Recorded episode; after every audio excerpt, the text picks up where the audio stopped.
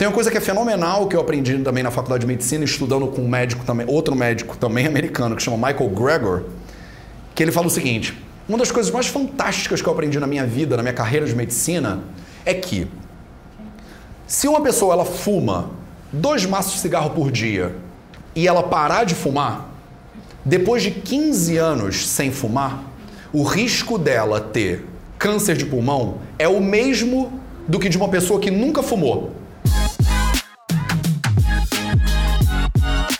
Você quer ter mais saúde? Gente, não tem segredo. É trabalho, disciplina e perseverança todo santo dia. Esse é o Projeto 0800. Então, o mínimo de abertura também do seu lado para você entender que muitas vezes é você. Sempre é você. 100% das vezes é você. Tem um médico que é meu mentor na Califórnia, que chama Dr. Michael Clapper. E eu estava fazendo um treinamento com ele lá ano passado, numa clínica no norte da Califórnia, e ele me falava sempre assim: escuta o paciente. 90% das vezes, o paciente sabe o que, que ele tem. E 90% das vezes, ele sabe qual é a solução. Escuta o paciente. 10% das vezes o médico realmente precisa daquele conhecimento de bioquímica, daquela aula especial e tal. Ou diagnósticos e técnicas e métodos diagnósticos super elaborados. A maioria das vezes, quando a pessoa chega na sua frente e você trabalha com medicina, você vai falar: qual é o seu problema? Ou como eu posso te ajudar? E a pessoa vai falar: eu tenho enxaqueca crônica. Pronto, diagnóstico feito. Ah, não, Matheus, mas eu aprendi uma técnica de você olhar a língua da pessoa, que aí você descobre o diagnóstico. Não, não, não precisa perder seu tempo. Ele acabou de falar qual é o diagnóstico, a gente já sabe qual é o problema. O que, que você acha que te dá dor de cabeça, hein? Nossa, se eu tomar vinho, minha cabeça ela explode. Ai, que bom então que você não toma. Eu só tomo vinho no final de semana. Como assim você só toma vinho no final de semana? Você não acabou de me dizer que se você toma vinho, a sua cabeça explode? Ah, Matheus, mas eu vou parar de tomar o meu vinho? A Ayurveda cura enxaqueca? Cura. Qual é a erva? Tem uma, tem uma erva, não tem, lá na Índia, que você usa? É o que? É cúrcuma? É pra botar cúrcuma? É ghee, né, Matheus? Eu boto ghee... Matheus, eu sou ayurvédico, eu boto ghee em tudo. Eu boto ghee em tudo. Eu boto ghee no pão, eu boto ghee no arroz, eu boto ghee no feijão, eu boto ghee no sal. Tudo que eu como tem ghee pra caramba e eu continuo tendo enxaqueca.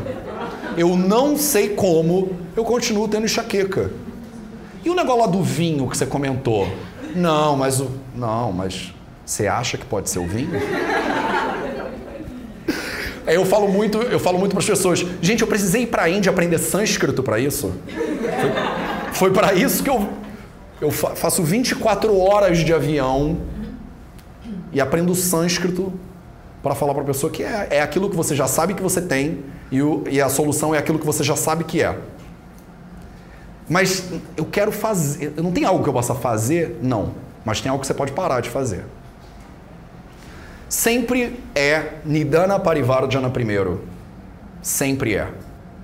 As pessoas tratam doença de uma maneira muito interessante para mim.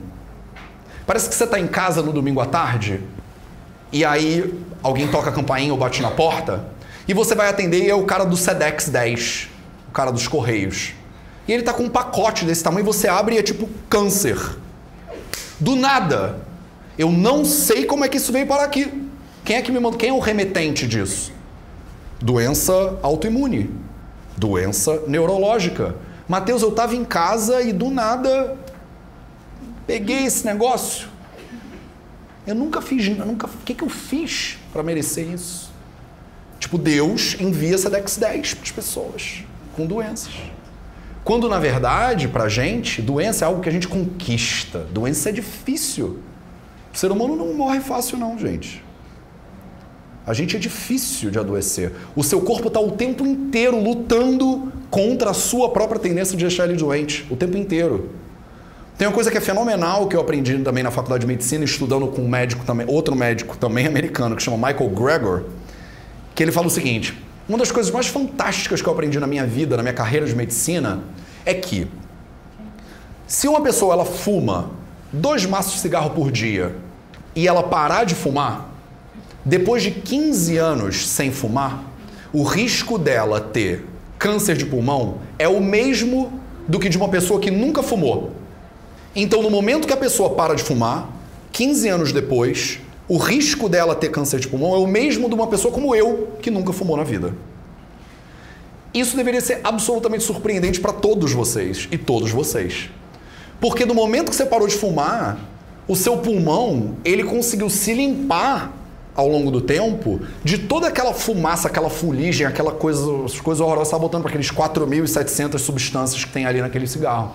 E ele demora, mas ele consegue. Isso significa que todos os dias da sua vida de fumante, o seu corpo estava tentando te ajudar até que o primeiro cigarro da manhã suja o pulmão de novo. E você apagou o cigarro, o seu corpo está tentando. E aí você vai e fuma o segundo. Do momento que você para de comer, o seu corpo tenta processar aquele alimento que você consumiu. A gente chama esse processo de digestão. Mas aí você sai do almoço e tem aquela moça da cocada ali fora. Ou tem aquela menina que vende brownie, que passa vendendo brownie. E aí você fala, ah, né? Ah. Está com fome? Não, mas, mas é gostoso, né? Então você vai, bota alguma coisa. Você acha que aquele brownie é bom? Não, não é bom. Tô até tentando emagrecer, sabia? Mas o brownie ele trabalha em que sentido nesse, nesse plano aí de emagrecimento? Ele ajuda? Não, ele atrapalha. E você come por quê? Todos os minutos da sua vida, o seu corpo tá te emagrecendo. Porque se você ficar parado, você consome caloria. Todos os segundos. Tudo que você faz. Você pode estar dormindo e você está consumindo caloria. Quem te engorda é você. Na hora que você fala, é um browniezinho, beleza. E o seu corpo fala, ó, oh, tudo bem, mas isso aí você acabou de comer. Isso aí não tem função agora. Posso guardar para depois? Posso guardar no seu culote? Vou guardar bem aqui na região do umbigo, ok? Para você não ter dúvida. Já reparou que a gente não engorda onde a gente não vê? Gente, eu tenho uma lombar super obesa. O corpo ele tá te dizendo, ó, tá aqui, tá? Se precisar, tá estocado nos é só lugar que você sabe exatamente onde é que tá. Atrás do meu joelho eu não acumulo gordura, já reparou? Gente, a natureza é fantástica, né?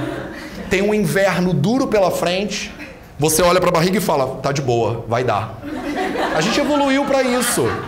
A gente evoluiu assim. A gente evoluiu para estocar caloria na forma de gordura para sobreviver por um período difícil. A natureza bota exatamente onde você tem completo. Você não vai ter dúvida nenhuma. Você não precisa falar para alguém, amiga, olha aqui nas minhas costas, ver se eu tenho gordura suficiente para aguentar o inverno. Você não precisa, né? Você faz assim. Opa, tenho. Acho que três invernos, vai. Dá quatro. Nossa, quatro invernos fácil. O corpo usa caloria. Você enche ele de caloria. Se você enche ele de mais caloria do que você usa, você engorda. Todas as doenças hoje do mundo que mais matam, a gente em Ayurveda chama de Santarpana Vyadhis. Vyadhi doença, Santarpana são doenças de excesso de consumo. Há 200 anos atrás a gente morria de malária. Antigamente a gente morria de mosquito e de água podre. Ainda morre muito menos. Hoje em dia a gente morre de gordura. Hoje em dia a gente morre de AVC, a gente morre de doença cardiovascular, a gente morre de diabetes, a gente morre de câncer. É tudo doença de crescimento. É tudo doença de excesso. É tudo santar panaviave. Se você virar para uma pessoa, por exemplo, essa clínica da Califórnia, onde eu às vezes estagio, é uma clínica especializada em jejum terapêutico. As pessoas vão lá e a gente para tudo. A pessoa só toma água destilado durante uma semana. Uma semana sem comer nada, só tomando água destilada. Eu já supervisionei jejum de cinco pessoas de 40 dias e 40 noites. E as pessoas falam: Nossa, todo mundo que falou nossa nunca ouviu falar de um jejuador super famoso chamado Jesus Cristo? Alguém nunca, ninguém, não, Jesus? Ele foi para o deserto, jejuou 40 dias e 40 noites. A gente nunca lê essa parte da Bíblia e fala, nossa, Jesus era o bicho. Era o cara. No, os muçulmanos também têm isso. O Ramadã é um período do, do, do, ano que eles também jejuam. Os budistas também jejuam. Os hinduístas também jejuam. Eles tentam criar esse espaço para você parar um pouco esse processo de dano que você está constantemente criando para você mesmo. Eu já vou em você. Deixa eu fazer esse mini panoraminha, aí a gente abre para todas as perguntas. Que eu não sei lidar bem com pergunta e eu não sou sucinto. Se você começar a perguntar agora, eu vou desviar e eu vou, não vou falar mais nada. Mas a gente vai fazer sim. Então, preste atenção nisso. Eu sempre falo dos quatro pilares para uma é, é, saúde adequada. Então, se vocês olharem lá no canal do Vida Veda no YouTube, por exemplo, tem alguns vídeos já que a gente bateu essa questão dos quatro pilares e eu vou continuar falando disso. Eu não vou falar aqui deles, a gente não vai entrar em detalhe porque não é sobre isso, mas eu sempre falo para as pessoas o seguinte: alimentação, atividade física. A, é, é, alimentação, atividade física, sono e silêncio. Se você não está fazendo algum dos quatro, você não precisa consultar um médico. Se você não está comendo direito, se você não está dormindo direito, se você não está se mexendo todos os dias, e se você não tem um período do seu dia que você fica em silêncio, nem precisa procurar ajuda. Para e rever a sua própria rotina que, que eu preciso fazer para me alimentar melhor? Não tenho a menor ideia. Vou procurar ajuda. Ok. Mas, Mateus, eu me alimento super bem. Nossa, eu sou vegano, orgânico e local. Tem alguma coisa mais do que isso? Impossível.